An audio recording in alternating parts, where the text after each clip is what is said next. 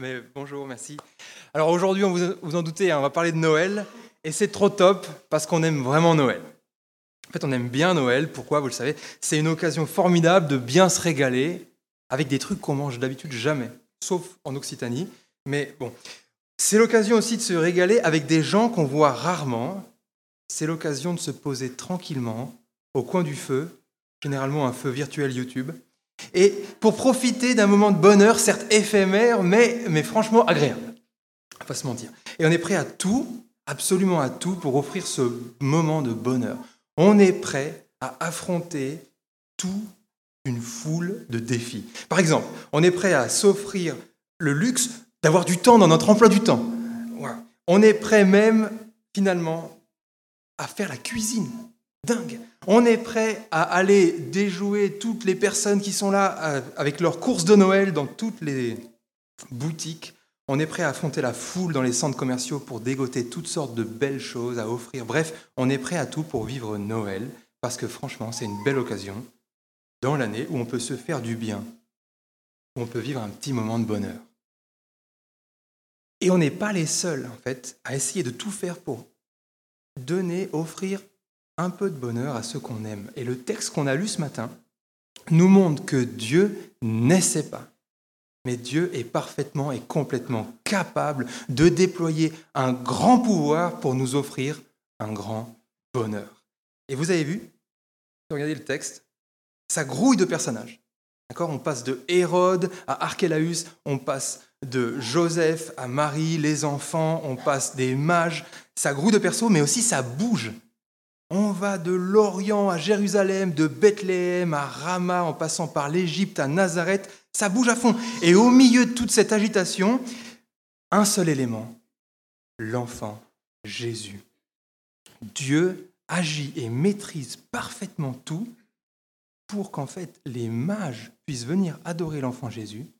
Et Dieu fait absolument tout pour que Joseph puisse protéger l'enfant Jésus. Question. Pourquoi, ce récit en fait? Pourquoi Matthieu il veut vraiment nous raconter cette histoire? Pourquoi il ne fait pas comme Marc, par exemple, un autre évangéliste, un de ses potes, qui a décidé de commencer direct dans le vif du sujet avec, avec Jésus adulte? Pourquoi est-ce qu'il veut vraiment qu'on lise ça aujourd'hui?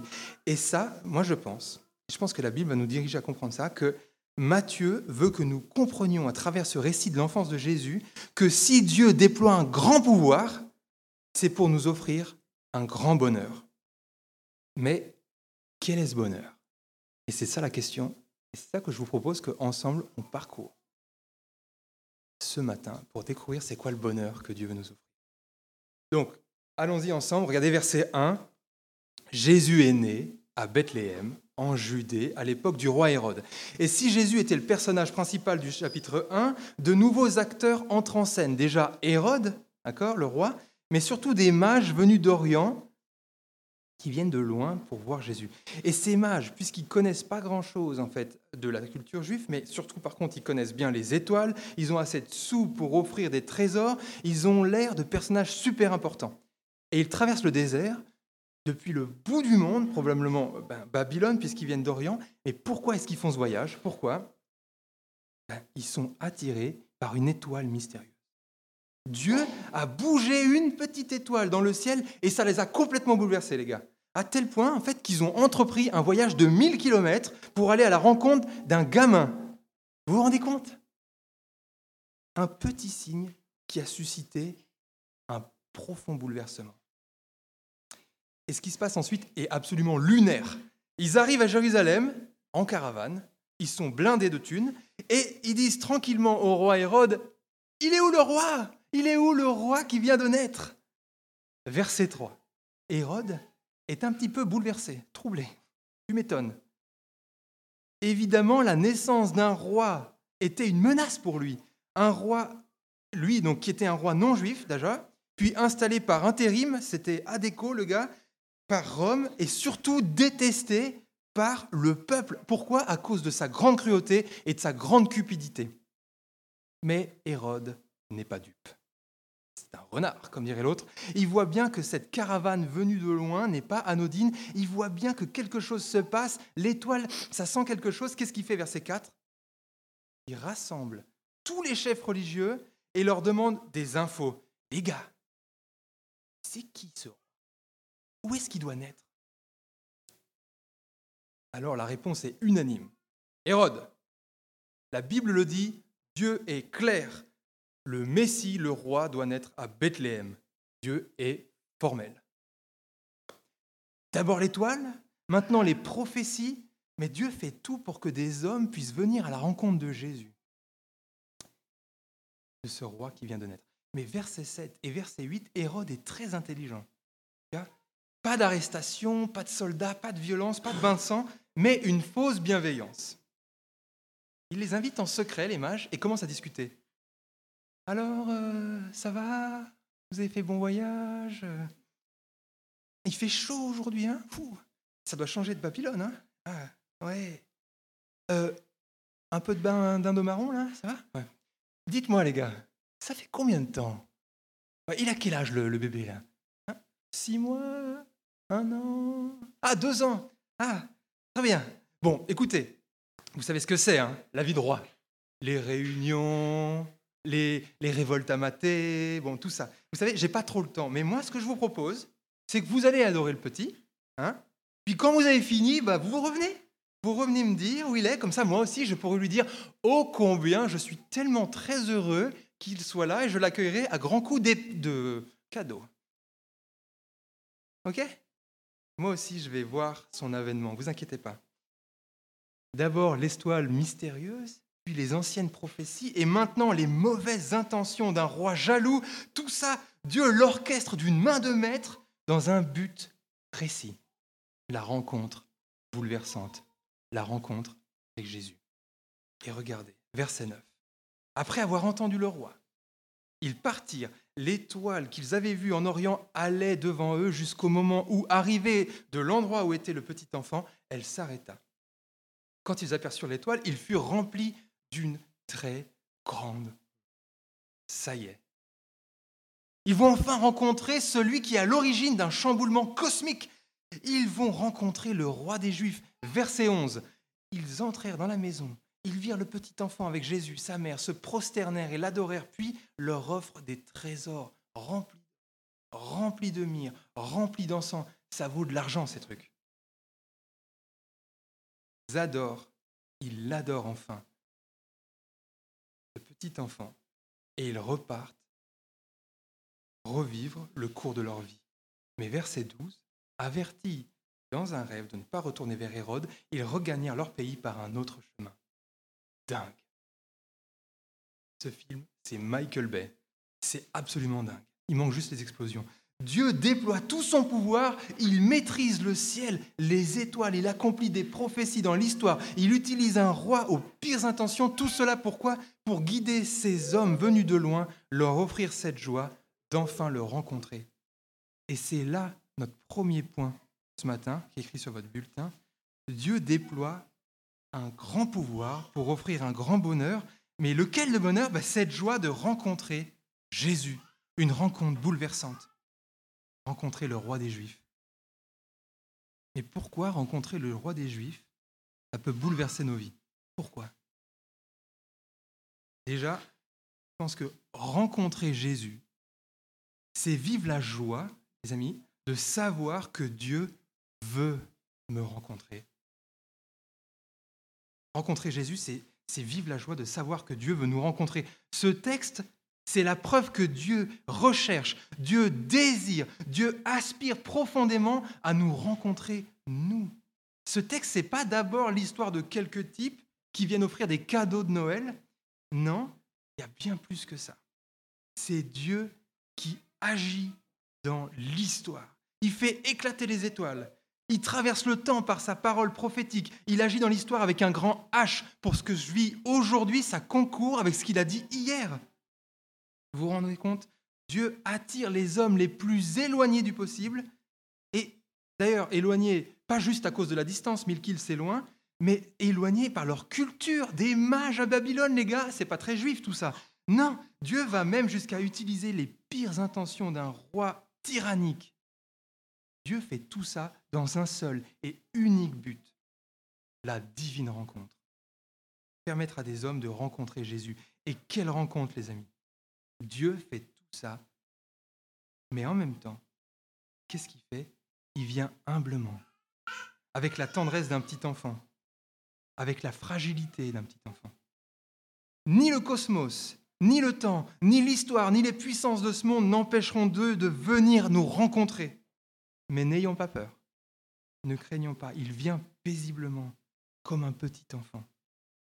La toute-puissance d'un côté et la douceur, la tendresse, la fragilité de l'autre.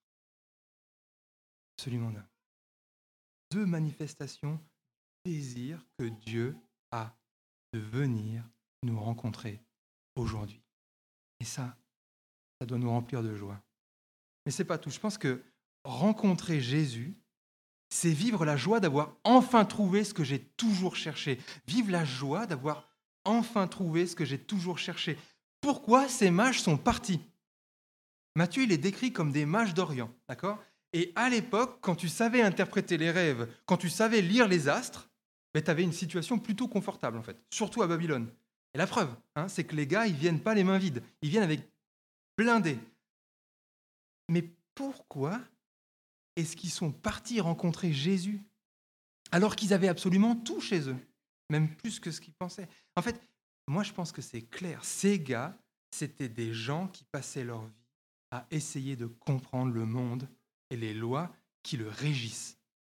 Je pense qu'ils passaient leur vie dans leur labo, dans leur bureau, dans leurs amphis, dans leurs salles d'archi, sur les bancs d'un amphithéâtre, ils passaient leur vie à compter, à étudier, à faire des hypothèses, à imaginer, à créer, à entreprendre. Bref, ces gens, ils étaient à peu près tout pour faire et comprendre.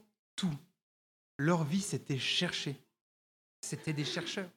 Et ils cherchaient, ils cherchaient, ils cherchaient, quand soudain, boum, une étoile. Quelque chose. Leur vie, c'était de chercher et soudain, un signe leur a profondément bouleversé, au point qu'ils ont tout quitté, leur labo, leur bureau, leur salle d'amphi, leur salle d'archi. Ils ont tout planté là, ils ont pris leur chameau et pfff, direction Jérusalem. Comment ça se fait? Dieu parle. Dieu leur a parlé. Et je pense qu'on a tous cette soif de chercher. Ça commence dès le plus jeune âge. Pourquoi? Pourquoi? Je sais pas. Pourquoi? Ah, je ne sais pas. Bon. Et plus on grandit, et plus on peut répondre aux questions. Et si maintenant on peut répondre à la question de pourquoi le monde tourne sur lui-même, on sait par contre c'est plus difficile de répondre à pourquoi le monde ne tourne pas rond. Et d'ailleurs, pourquoi moi je tourne en rond?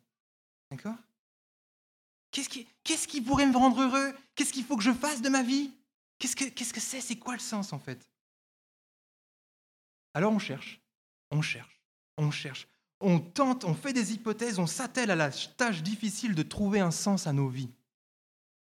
Alors on étudie, on travaille, on démissionne, on devient entrepreneur indépendant, on se marie, on divorce, on se remarie, on fait des enfants, ils partent, on apprend le kung-fu, on fait des tartes aux pommes, on va au théâtre, on cuisine, on voyage, on fait Noël, on déménage, on recommence, on recommence, on recommence, on recommence, on recommence, jusqu'à un moment où quelque chose se passe, un signe un truc qui te fait réaliser que là, il y a quelque chose de plus grand que moi, que ma vie, en fait. Et que ça, je veux le rencontrer absolument. Dieu n'est pas limité aux étoiles, ni aux mages d'ailleurs. Et il utilise aujourd'hui absolument tout ce qui est en son pouvoir, et il est illimité, pour nous faire comprendre que ce que j'ai toujours cherché sans savoir ce que c'était, eh ben, il me l'offre. Et il me le donne je peux le trouver. En fait, il me fait rencontrer ce que j'ai toujours cherché. Un signe, un déménagement, un décès, une triste nouvelle, un licenciement, un problème, une parole de quelqu'un qui bouleverse.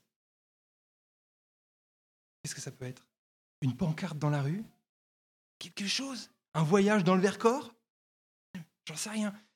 Un rêve, une vision, peu importe en fait, quelque chose qui me fait me rendre compte qu'il y a quelque chose de plus grand que moi, quelque chose qui me dépasse.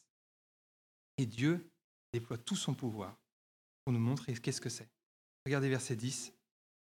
Quand les mages aperçurent l'étoile, ils furent remplis d'une très grande joie.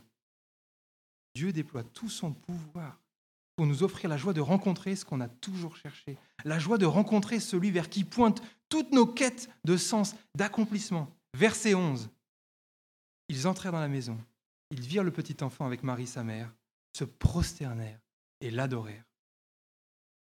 Dieu fait tout pour nous donner la joie d'avoir enfin trouvé ce qu'on a toujours cherché. La joie de rencontrer Jésus, l'homme Dieu. Une troisième remarque sur ce, passage. Ce texte, c'est la joie d'enfin pouvoir donner. La joie d'enfin pouvoir donner. Regardez ce qui se passe quand les mages ont enfin trouvé ce qu'ils ont toujours cherché. Regardez verset 11.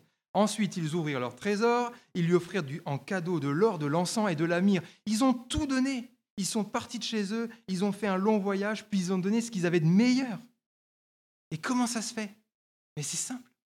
Quand tu as trouvé ce qui vaut plus que tout, ben, on n'a aucun problème à se séparer de ce qui ne vaut rien. Quand tu as trouvé ce qui vaut plus que tout, tu n'as aucun problème à te séparer de ce qui ne vaut plus rien. Et c'est évident. Si tu as l'opportunité de manger matin, midi et soir chez Michel Saran, trois étoiles, il en a perdu une, mais ça reste quand même bon, eh ben, tu vas plus à Compense Caffarelli de faire un McDo, ça sert à rien. En fait, quand tu as compris que Jésus se trouve, en Jésus se trouve absolument tout ce que tu peux rechercher, tout ton plus grand plaisir, eh ben, mais tu t'arrêtes de rechercher ce qui n'a plus de sens, en fait. Ton Coca zéro, quand tu bois un grand Bordeaux, ça vaut plus rien. Quand la quête de mieux connaître Jésus, de vivre selon sa perfection, ses critères, devient ma priorité, quand la joie de vivre sous son regard bienveillant devient mon seul plaisir, quand je me rappelle sans cesse en fait que Dieu peut déployer un très grand pouvoir pour m'offrir un très grand bonheur, eh bien en fait, tout ce qui devient, ce qui était avant l'objet de mes quêtes et de mes plaisirs, ça ne rime à rien, n'a plus de sens. Quand toutes ces choses deviennent l'objet de mes pensées, alors tout ce que je pouvais considérer comme essentiel, ça perd son importance. Mes priorités changent quand je rencontre Jésus. Quand Jésus est le centre de ma vie, ben l'argent le devient nettement moins. D'ailleurs, mon ambition personnelle aussi. D'ailleurs, ma quête de plaisir et mes matchs Tinder, ça devient rien du tout. Mes priorités changent. C'est l'amour, en fait. C'est l'amour qui motive le don. C'est l'amour qui motive le don. Rencontrer Jésus, c'est non seulement le bonheur d'avoir trouvé un sens à nos existences, mais en plus rencontrer Jésus, c'est vivre la joie de pouvoir enfin se séparer de ce qui n'a maintenant plus aucune valeur. Vivre la joie d'arriver enfin à donner, la joie de donner absolument tout, mon or, mon encens, ma mire, mon temps, mes désirs, mes projets, mes loisirs, mon travail, mon enfant, mes enfants, mes études, ma maison, mon corps, ma sexualité, mes plaisirs, absolument tous les désirs de mon cœur, tous les secrets que je peux bien garder secrets, eh bien, j'ai du plaisir à les lui donner. Parce que comme mon plus grand bonheur, c'est de rencontrer Jésus, plus rien ne me retient. Je peux vraiment enfin vivre la joie de tout donner. Rencontrer Jésus a ce pouvoir absolument dingue de me rendre profondément heureux. Et Dieu est prêt à tout pour que nous le soyons aujourd'hui. Il déploie tout ce dont il est capable pour nous permettre cette divine rencontre avec Jésus. Ne passons pas à côté. Mais ce n'est pas tout. Dieu est prêt à tout pour nous offrir une autre expérience de joie, quelque chose d'absolument dingue et ça encore, je vous propose qu'on continue nos pérégrinations dans le texte pour savoir qu'est-ce que c'est. Alors, synopsis de la suite de notre texte. Bethléem est endormi. Les mages sont repartis. C'est la nuit. Joseph a le sommeil agité. Un ange lui apparaît en rêve et lui dit Joseph, réveille-toi, prends ta femme, ton gamin et tire-toi vite en Égypte. Hérode va tuer Jésus. Sans poser de questions. Joseph embarque sa petite famille, il décampe en pleine nuit. Pendant ce temps-là, Hérode réalise qu'il s'est fait complètement rouler par les mages, il devient dingue, il devient foudrage, il ordonne le massacre de tous les enfants de moins de deux ans à Bethléem et dans la région. Cette tragédie, elle marquera l'histoire à jamais, puisque les pleurs sont gravés dans la parole de Dieu. Et aujourd'hui, on les lit toujours. Au verset 18. Le temps passe, Hérode est mort. Et Joseph, encore une fois, est visité par un ange. C'est bon, rentrez chez vous. Alors du retour au pays, ça ne se passe pas vraiment comme, comme il pensait en fait. Il y, a, Joseph qui apprend que c'est le fils d'Hérode, Archélaüs, qui gouverne maintenant et qu'il est tout aussi taré que son taré de père. Alors qu'est-ce qui se passe? Ben, Un ange prévient Joseph. Et, et Joseph, il prend son courage à deux mains. Et verset 23, qu'est-ce qu'il fait? Il vient habiter dans une petite ville appelée Nazareth, afin que s'accomplisse ce que les prophètes avaient annoncé. Il sera appelé Nazaréen. Voilà l'histoire. Hérode est mort, Jésus vit. Dieu a déployé son plus grand pouvoir pour sauver Jésus. Mais il y a plus que ça. Vous avez remarqué hein, avec moi, verset 15, verset 18, verset 23, qu'est-ce qui se passe? Matthieu cite l'Ancien Testament, la Bible des Juifs, d'accord? Et qu'on a aujourd'hui. Et si Matthieu cite l'Ancien Testament, c'est pas par hasard. Hein. C'est pour nous montrer l'espoir au milieu du désespoir. Première citation, Matthieu 2, verset 15. J'ai appelé mon fils hors d'Égypte. Alors quand, Matthieu écrit ça, c'est une référence à l'exode d'Égypte. D'accord? Quand Dieu a sorti son peuple de l'horreur de l'esclavage pour l'amener à vivre libre de Pharaon et l'amener dans un pays où coule le lait et le miel libre. Et si Matthieu cite ce texte, en fait, c'est pour nous montrer absolument qu'il y a un lien à faire entre Jésus et la fin de l'esclavage. D'accord? Jésus et la fin de l'esclavage. Mais il y a un deuxième texte pour mieux comprendre. Matthieu 2, 18, les pleurs de Rachel. Rachel qui pleure ses enfants.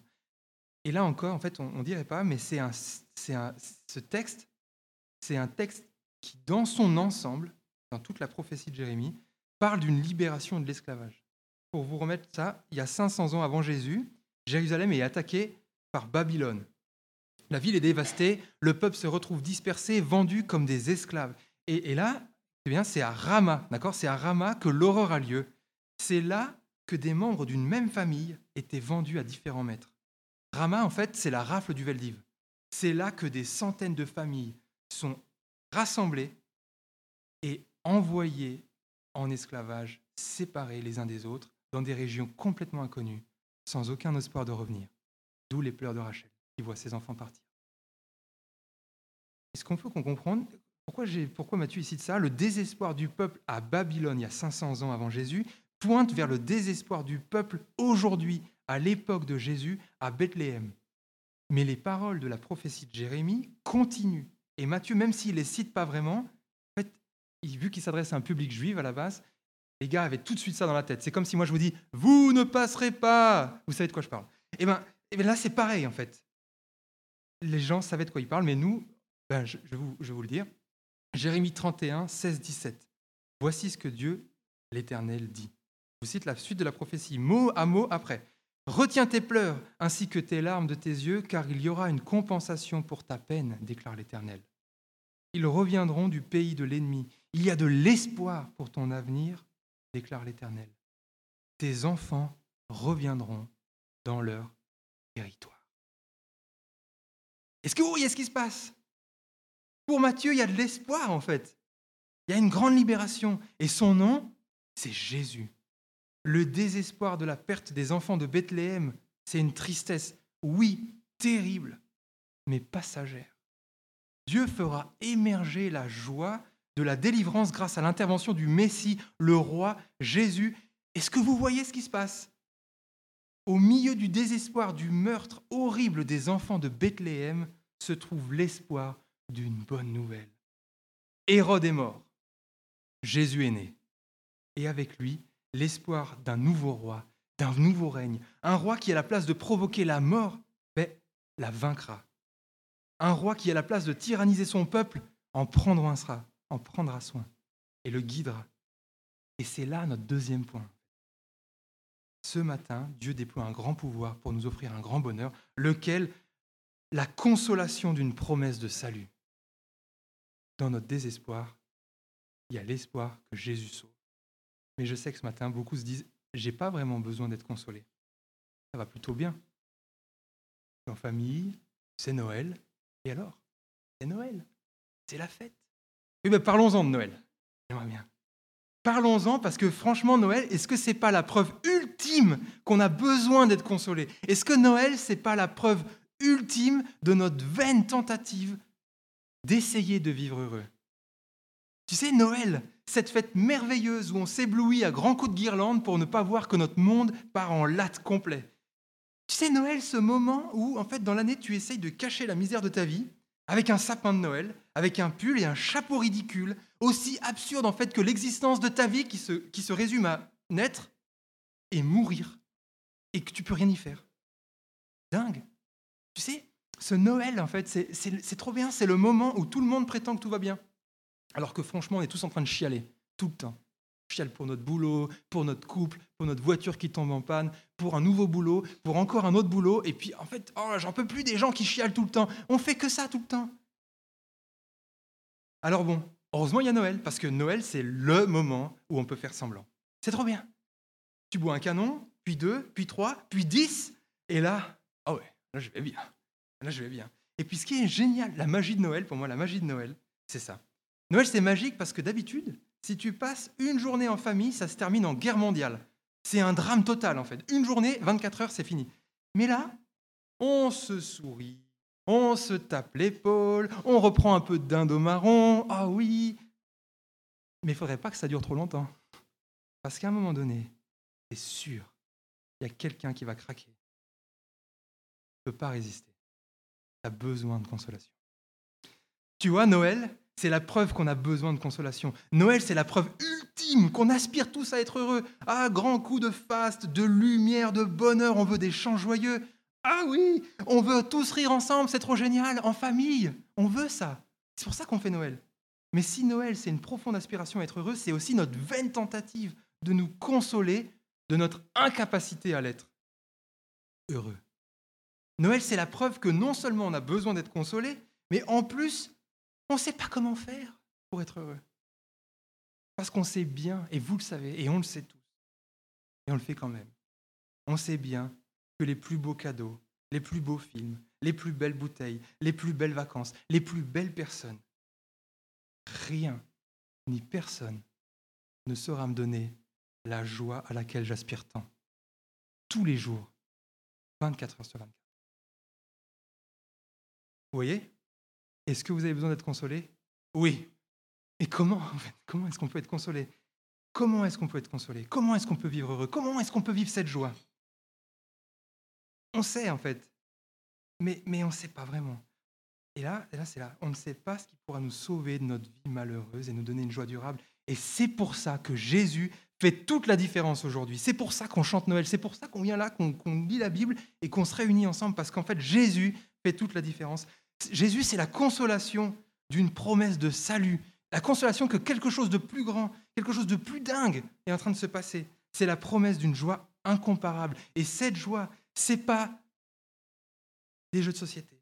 C'est pas rencontrer l'amour. C'est pas recevoir son 13e mois, c'est même pas guérir en fait d'une maladie.